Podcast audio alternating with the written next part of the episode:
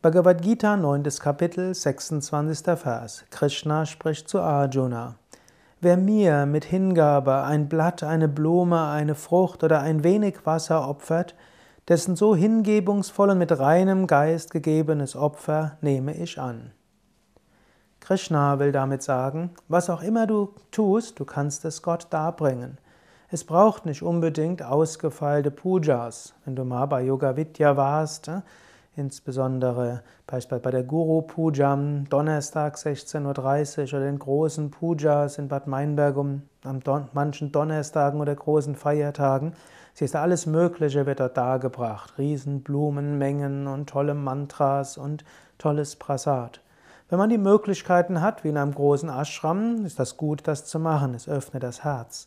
Aber wenn du das nicht zur Verfügung hast, heißt das nicht, dass du nichts machen kannst. Du kannst Gott alles darbringen.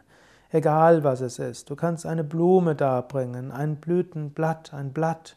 Du musst noch nicht mal die Blume dafür köpfen, sondern du kannst die Blume sehen und sagen, oh Gott, ich bringe die Wahrnehmung der Schönheit dir dar. Du kannst einen Baum anschauen und kannst sagen, oh, das die Schönheit des Blattes, die bringe ich dir dar.